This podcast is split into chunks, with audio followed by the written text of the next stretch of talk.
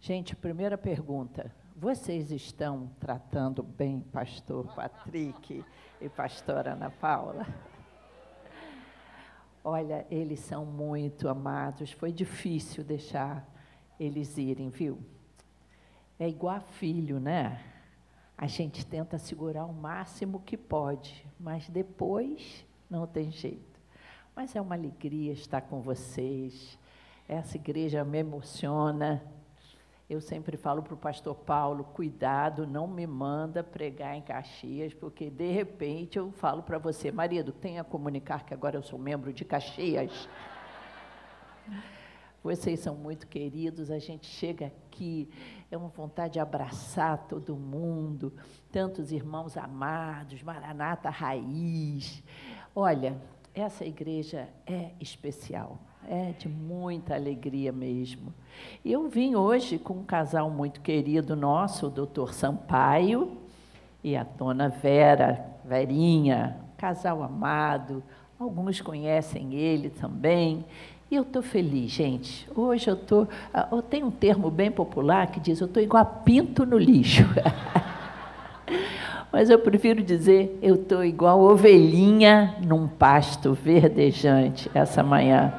Feliz que o pastor Sérgio Fraga já se recuperou, não é? E Meire também. Meire é, é, já é prata da casa, né? Já é figurinha marcada. Mas, enfim, é uma alegria estar aqui com vocês. É sempre bom. Eu costumo dizer que eu conheço essa igreja desde lá do chãozinho, lá raspado. Eu vi as fundações. Como arquiteta, eu vim aqui duas vezes por semana. Ainda era jovem, né? tinha pique, e vim acompanhar essa obra que, que Deus tem abençoado de uma maneira fora do comum. Se bem que Deus não tem comum para Deus, né? Para Deus é tudo muito especial.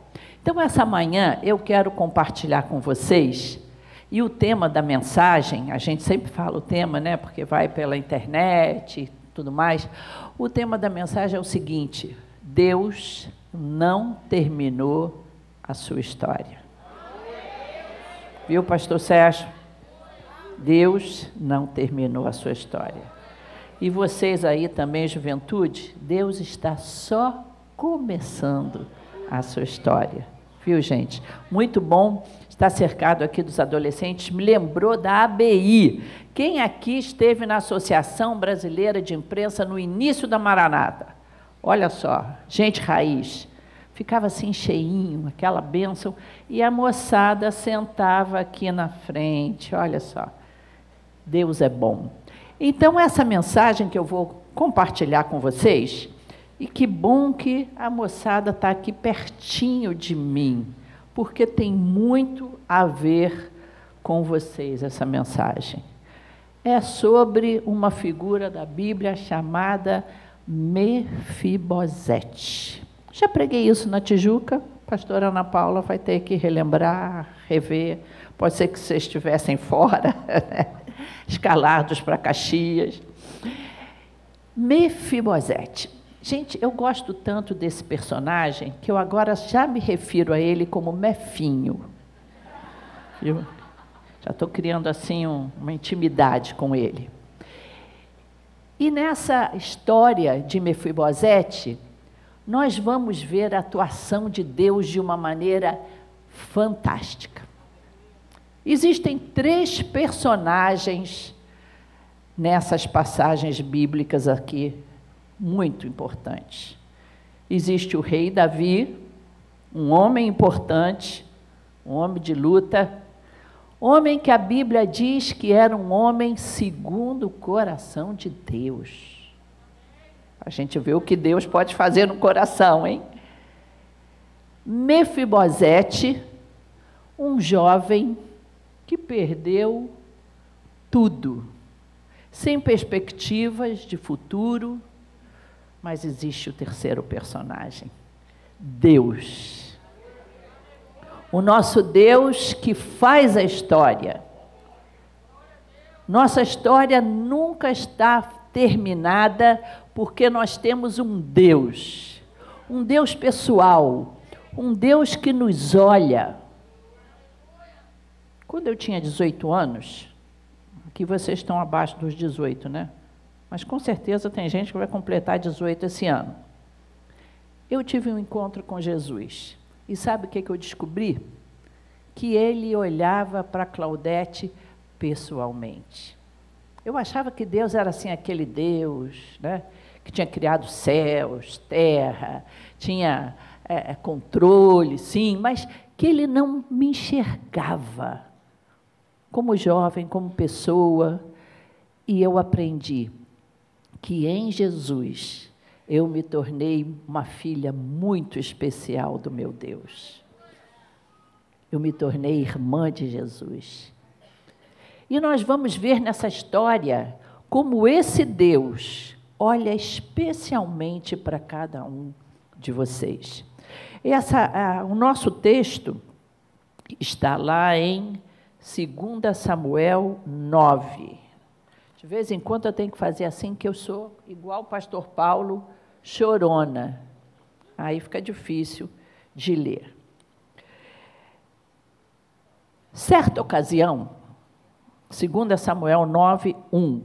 Você pode deixar aberta a sua Bíblia, porque nós vamos passear nesse texto, tá? Certa ocasião, Davi perguntou: Resta ainda alguém da família de Saul a quem eu possa mostrar lealdade? Eu gosto da outra versão que diz bondade. Por causa de minha amizade com Jonatas. Bom, vamos explicar aqui. Quem era este Saul? Quem era Jonatas? Por que, que o rei Davi está fazendo essa pergunta? Davi era um rei. Mas como Davi chegou ao reinado? Porque o primeiro a ser ungido em Israel foi Saul. Ungido por Deus, escolhido por Deus. Mas Saul se afastou dos caminhos do Senhor depois você vai lá procurar com mais detalhes. Saul se encheu de orgulho. Ele foi tomar a posição dos sacerdotes, que era uma posição exclusiva que Deus tinha dado aos sacerdotes. Mas ele deve ter pensado: eu sou rei, eu faço o que eu quiser. E ele foi, começou a querer ministrar como sacerdote. Outra coisa que Davi, que Saul fez de errado, foi que o povo de Deus consulta a Deus. Nós não vamos a cartomante, nós não vamos a centro espírita, nós não consultamos horóscopo, não é verdade? Nós botamos o joelho no chão e pedimos: Senhor, fala comigo que Deus fala. Só que Saul se esqueceu do Deus que o levantou e foi consultar uma uma, uma vidente. Vidente que, que consultava também mortos. E outra coisa que ele fez também que desagradou a Deus e desagrada a Deus desde lá do Gênesis é que ele desobedeceu a Deus. Vocês lembram que lá no Gênesis, o Senhor diz: Olha, tudo aqui está aberto a vocês, apenas esta, desta árvore, do conhecimento do bem e do mal, esta vocês não vão tocar, porque se tocarem, serão como Deus. Olha aí o homem começando a querer ser mais do que ele deve, não é? E eles desobedeceram a Deus. Falha grave, não é? Saul fez a mesma coisa. Desobedeceu. O Senhor falou: olha, nessa guerra aí, não traga nada, nada. Nessa guerra você vai deixar tudo exterminado. Mas Saul não fez isso, desobedeceu a Deus. E por causa disso, Samuel o profeta, falou, botou o dedo na cara de Saul, do rei. Gente, esse profeta era corajoso, não é não? E disse: Por causa do que você fez, Deus levantou agora um homem segundo o seu coração. Gente, que coisa linda ser chamada uma mulher segundo o coração de Deus, um homem segundo o coração de Deus. E depois, lá, Paulo vai lembrar em Atos, no livro de Atos, ele vai lembrar disso. E vai falar em um texto: levantou Davi um homem segundo o seu coração. Então você está visualizando a história, né? Saul, o rei que perdeu a sua majestade, Davi, que se tornou o rei de Israel, e aqui nesse texto ele já começou a falar desses dois. Certa ocasião, Davi perguntou então: Resta ainda alguém da família de Saul a quem eu possa mostrar lealdade? Por causa de minha amizade com Jonatas. Jonas, Jonatas era um amigo querido do rei Davi, um amigo muito especial. E acontece que Saul morreu em batalha ele, quando viu que ia é, é, morrer pelo inimigo, ele tchum, se espetou igual, sei lá o quê. Eu não queria falar churrasco, porque eu acho muito forte essa palavra. Mas a verdade é que morreu Saul, morreu Jonatas, morreu outros filhos, só tinha sobrado um. Mas morreu Jonatas, gente. Jonatas. O amigo especial de Davi. Então, Davi, movido por Deus, sabe quando você tem aquelas ideias assim que você sente que é Deus que botou no teu coração? Ele faz essa pergunta: existe alguém ainda que seja descendente do rei Saul, do inimigo Saul, para que eu possa abençoar por causa do seu filho Jonatas. E vamos seguindo, vamos ver aqui quando é que a gente vai achar o mefinho. Então chamaram Ziba, um dos servos de Saul para apresentar-se a Dazul. E o rei lhe perguntou: Você é Ziba? Sou teu servo. Perguntou-lhe Davi, outra vez a pergunta: Resta ainda alguém da família de Saul a quem eu possa mostrar a lealdade de Deus? Olha aqui, Davi querendo ser usado. Me usa, Senhor, para mostrar tua lealdade. Me usa, Senhor, para abençoar alguém. Respondeu Ziba: Ainda há um filho de Jonatas, aleijado dos pés. Onde está ele? perguntou o rei. Ziba respondeu: Na casa de Maquir, filho de Amiel, em Lodebar. Que cidade era essa? Lodebar.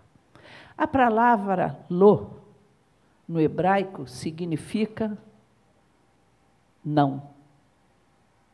Até hoje. Você quer ficar torrando no sol lá fora? Entra por culto. A pessoa, coitadinho, o fracassado diz: Lô, Lô. Não, não. Lô significa isso. E debar significa sem o verde. Significa desértico. Essa cidade, Lodebar, era uma cidade para onde iam os derrotados. Porque uma cidade que não tem verde, que é deserto, não tem árvore, não tem frutos, não tem agricultura. E para essa cidade, que não atraiu o interesse de ninguém, eram mandados os degradados. Eram mandados aqueles que estavam fugindo da justiça, As pessoas se escondiam em Lodebar, porque pensando, quem é que vai querer vir para um lugar desse? E é aí que estava o Melquisedeque, é aí. Então, o rei Davi mandou trazê-lo de Lodebar. O nosso Deus até hoje vai aos desertos dessa vida nos buscar. Nessa história aqui, gente, Davi é uma figura de Cristo. Você vai entender isso. É o Deus que vai nos resgatar aonde ninguém quer ir. Porque se meu pai e minha mãe me abandonarem, ainda assim o Senhor não me esquecerá. O Senhor mandou, o rei, então o rei Davi mandou trazê-lo de Lodebar. Quando Mefibosete chegou aqui,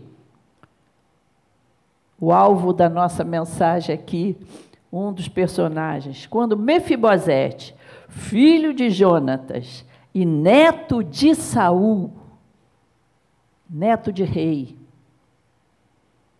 filho de herdeiro, agora não é mais nada.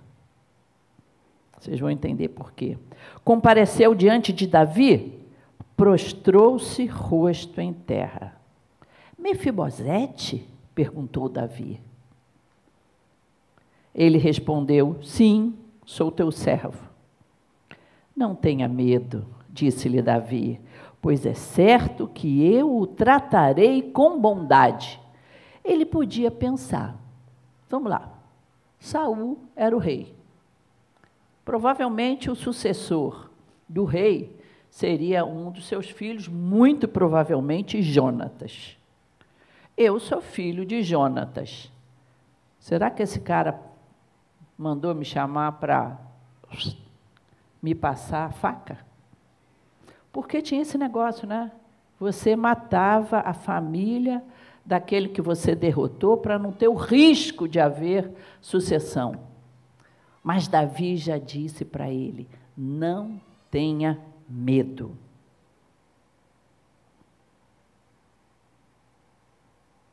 Tentando ver aqui onde eu parei, no 7. Disse-lhe Davi: Pois é certo que eu o tratarei com bondade por causa de minha amizade com Jonatas, com seu pai, morto já. Vou devolver-lhe todas as terras que pertenciam ao seu avô Saul. Olha aqui o começo da bênção. E você comerá sempre a minha mesa. Mefibosete prostrou-se e disse: Quem é o teu servo para que te preocupes com um cão morto como eu? Irmãos, não tinha pior ofensa em Israel do que chamar alguém de cão. Mefibosete, na sua tristeza, na sua mágoa, ele se diz cão morto. Pior do que um cão, um cão morto para vocês verem em que estado estava o coração desse moço. Mas por que, que ele era assim, tão deprimido, tão infeliz? Será que era só porque ele perdeu o direito de sucessão, de viver num palácio, de ter tudo à sua disposição, passou a morar em Lodebar, lugar que ninguém quer, lugar desértico? Será que era só por isso? Não. A gente vê lá em 2 Samuel 4 a razão disso também, porque eles se sentiam com o morto. Acontece que quando chegou a notícia de que Saul tinha morrido, de que seus filhos tinham morrido, a babá de Mefimosete pensou: vão vir pegar o um menino. Lógico, né? Vão vir pegar o menino também. Pegou o garoto de cinco anos, segurou no colo e saiu correndo. Só que numa dessa ela tropeçou, o menino de cinco anos caiu e ficou aleijadozinho das duas pernas. Você sabe o que é isso para um menino? numa época em que servir o seu país, em que ser um soldado era honra para eles, não vai poder ser soldado. Outra coisa, não pode entrar no templo. Porque no templo não podia entrar ninguém com defeito físico. Agricultor, nem pensar. Mas, gente, já naquela época, ele conseguiu casar, para você ver como é que é, né? Mesmo todo tortinho, uma mulher foi lá e pegou o mefinho. Você já pensou que situação essa?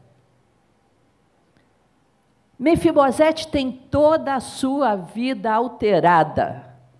Tudo aquilo que o pai tinha sonhado para ele ficou alterado. Quantas vezes nessa vida você tem o seu destino trocado por coisas que você não fez errado? Foi seu pai, ou sua mãe, ou uma fatalidade. Quantas vezes numa família morre o chefe da família e a família entra na pobreza? Quantas vezes a mãe morre e o pai não dá conta daquelas crianças, sai mandando ser criado aqui, ali, acolá, e o destino muda totalmente. Foi isso que aconteceu com Mefibosete. Nasceu para ser rei um dia, mas passou a viver em Lodebar lugar de ser esquecido, lugar de pensar que Deus não tem mais projeto para ele. Quantas vezes a pessoa pensa, não, eu já estou velho, não há projeto para mim, ou eu não nasci num berço de ouro, emprego está difícil, não tem futuro para mim, ele foi embora, me trocou por outra, não tem futuro para mim. Eu não tenho o preparo que eu precisava para esse concurso. Não tem futuro para mim. Quantas vezes nessa vida a gente se torna um mefibosete? Porque quando você entra numa uma situação difícil, porque você fez uma coisa errada, você até pensa, não é? Consequência. Mas não. Em Mefibosete, a vida se fechou para ele, colocou ele num lugar do esquecimento por causa das atitudes do seu avô. Os dramas da vida desse príncipe Perda física, como a gente já viu, não poderia ser mais um valente. A perda familiar, complexos. Vocês pensam que naquela época não tinha bullying? Tinha. Você imagina como é que esse menino devia ser é, é, é, é zoado pelos outros? Você imagina isso? A ponto dele se referir a ele cão morto. A estima, a nossa autoestima vai lá para baixo. Às vezes a pessoa tem assim uma orelhinha de abano que dá até para esconder com o cabelo assim. Já ficam zoando ele na escola. Aí, Dumbo, precisa nem andar, tu vai voando. Imagina o mefinho com as duas pernas quebradas. Mas para Deus, você nunca será um cão morto. Para Deus, você nunca será feio. Você sabe de uma coisa? Estou rodeada aqui de adolescente. Adolescente tem uma mania. A gente, quando é adolescente, a gente se acha feio.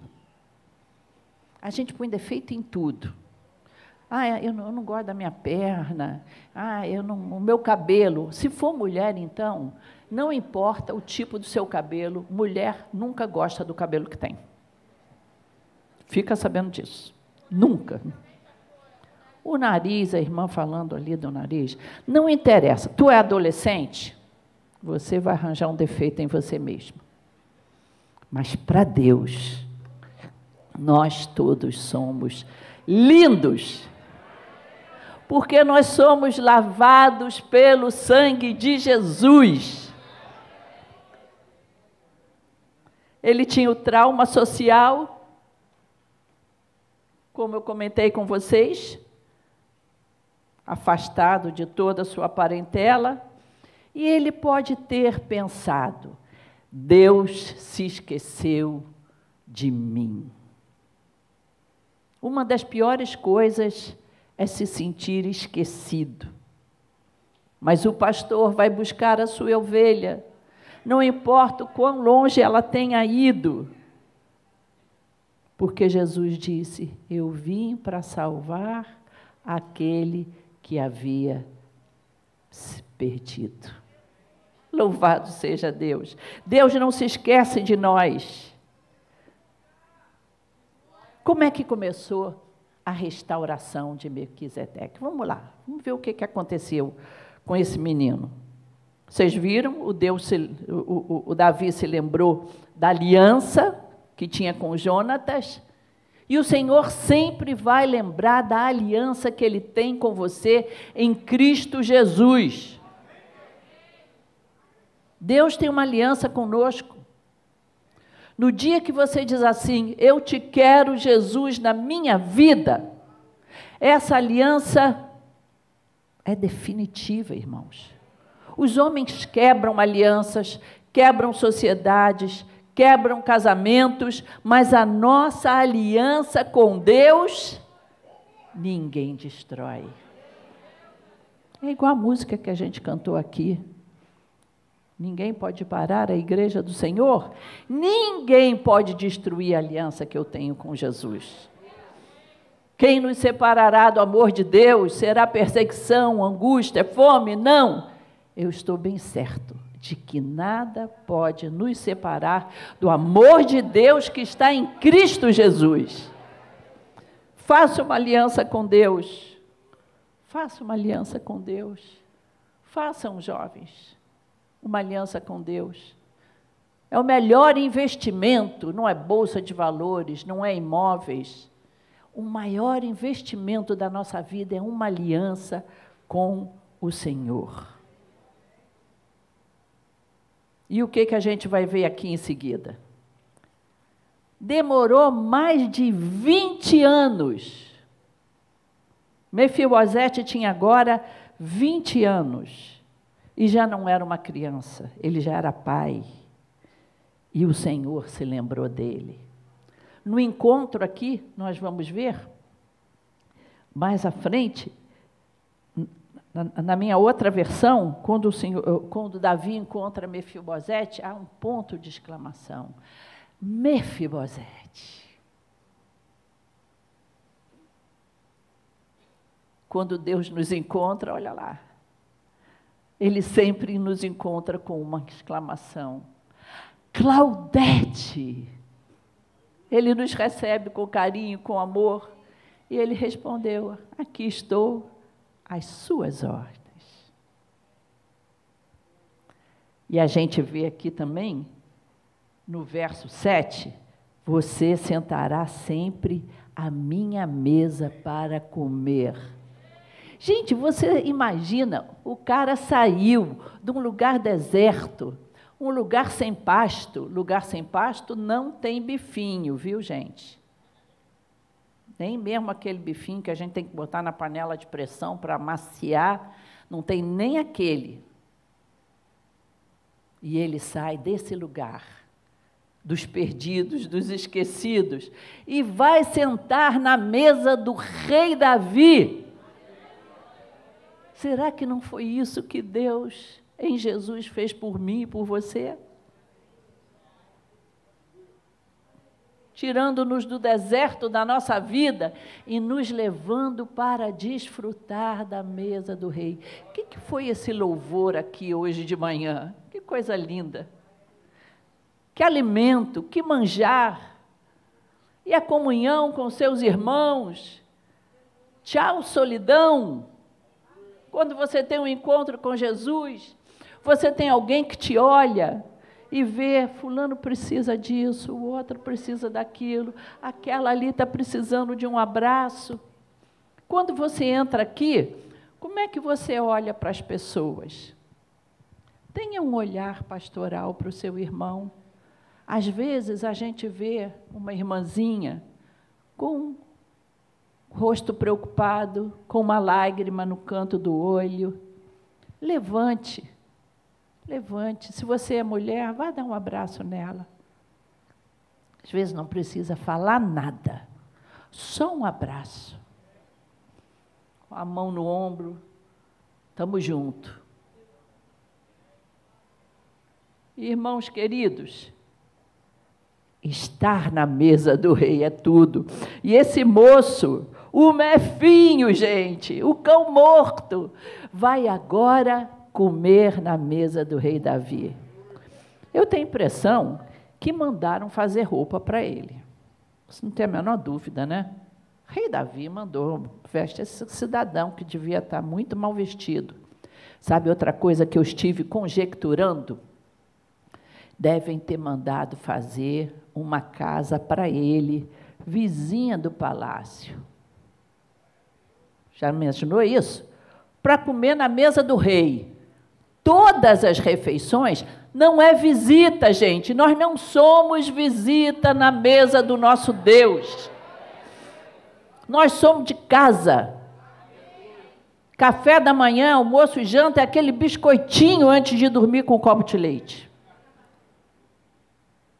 Tudo na presença do Senhor. Eu imagino Mefibosete agora, para comer com o rei, tem que dizer: a mesa está posta os arautos, ele escutava ali na casinha dele, juntinho ali do rei, se não fosse um quarto no palácio, para se apresentar. Isso se chama intimidade. É para esse lugar que Deus nos traz. Sai da tua tristeza, do teu lugar deserto e vem gozar da intimidade com Deus em que há alimento, em que há alegria, em que há esperança, em que não importa se o teu pezinho é torto. Não importa as tortuosidades que a vida colocou do teu lado. O rei te ama e te chama para compartilhar da intimidade dele. Isso é bênção. Jesus olhava as pessoas nos olhos. Eu tenho a impressão que ele olhava nos olhos, sempre pensando: o que você precisa? Quando você come na mesa do rei, você está pertinho. Ele te olha. Ele te olha e vai saber se você está triste, se você está alegre. Não foi assim com aquele rei lá da Babilônia, que olhou para Neemias e disse: teu semblante está triste, porque ele estava ali sempre servindo ao rei. Então o rei via o seu rosto, a sua tristeza. Se você servir a Jesus, ele não vai deixar passar o seu olhar triste, o seu olhar alegre, as suas perguntas, as suas necessidades. Proximidade com Deus é tudo, irmãos. É tudo. E saber quem você é, você é agora filho. Davi recebeu Mefibosete como filho.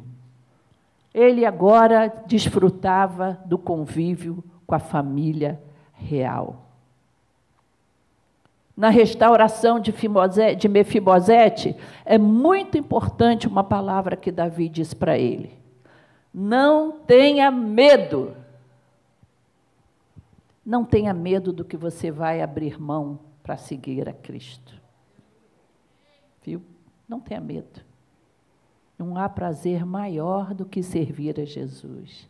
Ah, mas e aí, como é que é? Aquelas baladazinhas, aquela. Tudo escuro, as meninas com aquela roupinha toda assim. Me leva que eu estou indo. Não tenha medo de perder isso. Ah, eu vou perder minha juventude se eu for para a igreja. Não, você vai ganhar a sua juventude. Mefibosete tinha apenas 20 anos quando o rei o encontrou. Não tenha medo. Para servir a Deus, você tem que ser alguém corajoso. Para enfrentar as ondas desse mundo, as filosofias. Nunca o campo das ideias foi tão assediado como agora. Eu acho que eu nem ia gostar de ser jovem hoje em dia. Porque vocês precisam ser fortes, heróis de Deus. Vocês serão heróis do Senhor Jesus. A igreja jovem que permanecer firme, que não se dobrar às filosofias desse momento, à liberalidade, ao relativismo de que tudo pode ser feito, essa igreja vai vencer. É por isso que a Maranata investe tanto nos adolescentes e nos jovens. Chegue sempre a Deus com humildade. Mefibosete chegou diante de Davi com humildade. Vocês lembram? Ele chegou quietinho. Ele fosse um orgulhoso, um, um metido, ah, eu sou descendência real, me trata bem. Ele chegou com humildade. Ele reconheceu a sua situação. É muito importante quando a gente se chega a Deus, a gente reconhecer quem nós somos quem nós somos. Você passa por um processo fantástico. Primeiro você vê que você não vale nada. Depois você vê que foi promovido a Deus. Louvado seja o nosso Deus. Sala do trono. Ele entrou na sala do trono. Creia na bondade do rei. Ele deu um passo de fé. Ele podia ter se escondido. Não, eu não vou, não. Esse cara vai me prejudicar. Creia na bondade de Deus. Deus é bom. Aconteceu alguma coisa ruim com você? Vai ficar zangadinho com Deus, o Criador do universo, do céu e da terra? Não quero mais saber de Deus, não vou mais à igreja, Deus não foi bom para mim. Creia na bondade de Deus. Deus é bom. Ah, o papai morreu, Deus levou o meu pai, a mamãe, o, o levou o vovô, a vovó, perdemos isso, perdemos aquilo. Deus é bom. Viva numa santa expectativa. Eu acho bacana aquele corinho que diz assim: algo bom há de acontecer, algo bom Deus tem para nós, reunidos aqui, só para louvar ao Senhor. Vou contar para o pastor Paulo que eu cantei em Caxias. Legal. Então, creia na bondade de, de Deus. Crer e desfrutar. Desfrute das riquezas do Rei. Tem gente que tem Jesus, que está na igreja e não desfruta da bondade de Deus. Uma ocasião, eu fiz uma viagem com o pastor Paulo. Uma viagem dos sonhos. Nós temos uma irmã lá na Suécia, a Eneida. Eneida, vamos lá, vamos lá, nós fomos. Uma viagem. Aí, chegamos lá, Nós tem, você pode ir de barco de Estocolmo para Finlândia, né? Esqueci o nome da capital. Se alguém lembrar, me fala. Então pegamos um barco. Gente, eu estava me sentindo assim, né? Uau! Vamos lá, fomos para o porto. Chegamos no porto, o Paulo apresentou, naquela época não tinha essa coisa de celular. Aquele papelzinho, sabe, que a gente imprime na internet, o recibo e o voucher para entrar no navio. Aí a mulher olhou assim.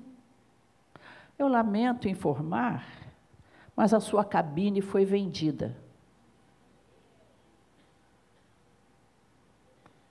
Puxa, minha cabine foi vendida, a senhora vê que está paga.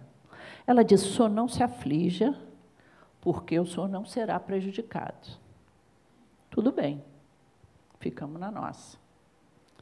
Na hora do embarque, gente, sabe para onde levaram a gente? Para a cabine do comandante. O comandante tem duas cabines, uma para ele e a outra para quem ele quiser ceder. E detalhe, a cabine está o corpo aqui assim do navio. Ela saía assim para fora, tipo uma orelhinha, para você olhar para frente, para os lados, 180 graus. Entrei eu e o Paulo lá naquela cabine.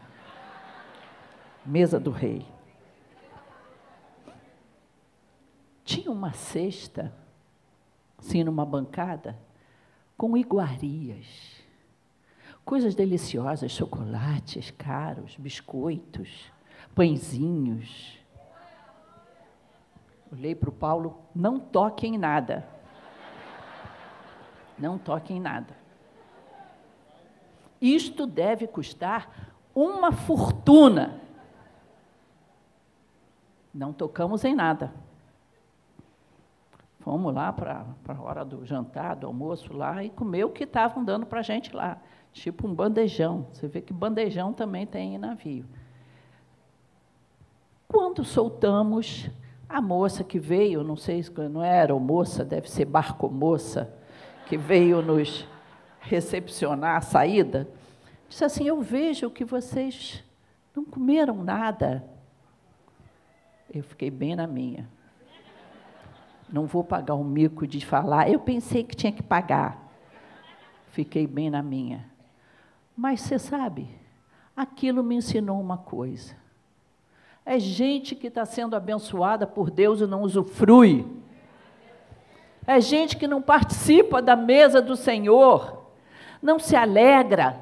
Gente que não sai de Lodebar. Gente que não sai de Lodebar. Nós precisamos desfrutar do que Deus tem nos dado. Nós precisamos ter um coração alegre e feliz.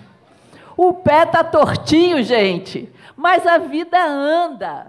Deus não terminou a sua história. Deus tem coisa boa para você, Deus tem bênção para você. Desfrute da intimidade com Deus. Deus vai te abençoar, arranca do teu coração essa tristeza. Não seja um arqueólogo existencial. Vocês sabem o que, que o arqueólogo faz, né? Ele fica catando aqueles ossos de 300 anos atrás, 500 anos atrás, aí com uma vassourinha, já viram na televisão? Tem gente que é arqueólogo existencial.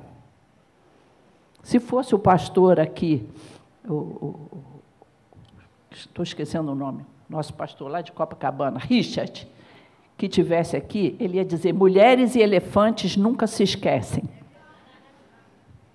Sabe aquela mulher que diz para o cara, porque eu lembro, eu lembro, lá em 1982, naquela terça-feira, às quatro da tarde, você foi bruto comigo, você me magoou,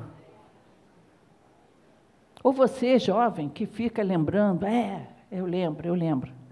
Quando a gente estava lá no, no ensino médio, eu lembro que você ficou zoando de mim, não sei o quê. Os dois já estão velhos, já trabalhando, às vezes na mesma empresa, e ele ficou lá de arqueólogo existencial, desenterrando defunto, gente. Aproveita a vida de crente. Deixa Lodebar para trás. Começa uma vida nova com Jesus. Apesar de você estar sentado na mesa do rei.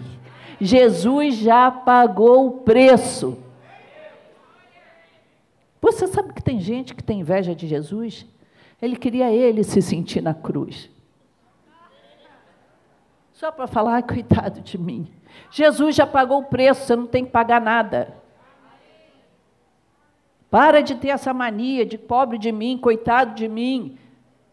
E segue a tua vida, porque nós agora temos acesso completo ao trono do Rei. Estou na mesa do Rei, a comida gostosa é para mim, você tem acesso completo. Deus não terminou a sua história. Fale para o seu amigo aí do lado, olhando no olho. Deus não terminou a sua história. Deus não terminou, está só começando a tua história. Amém?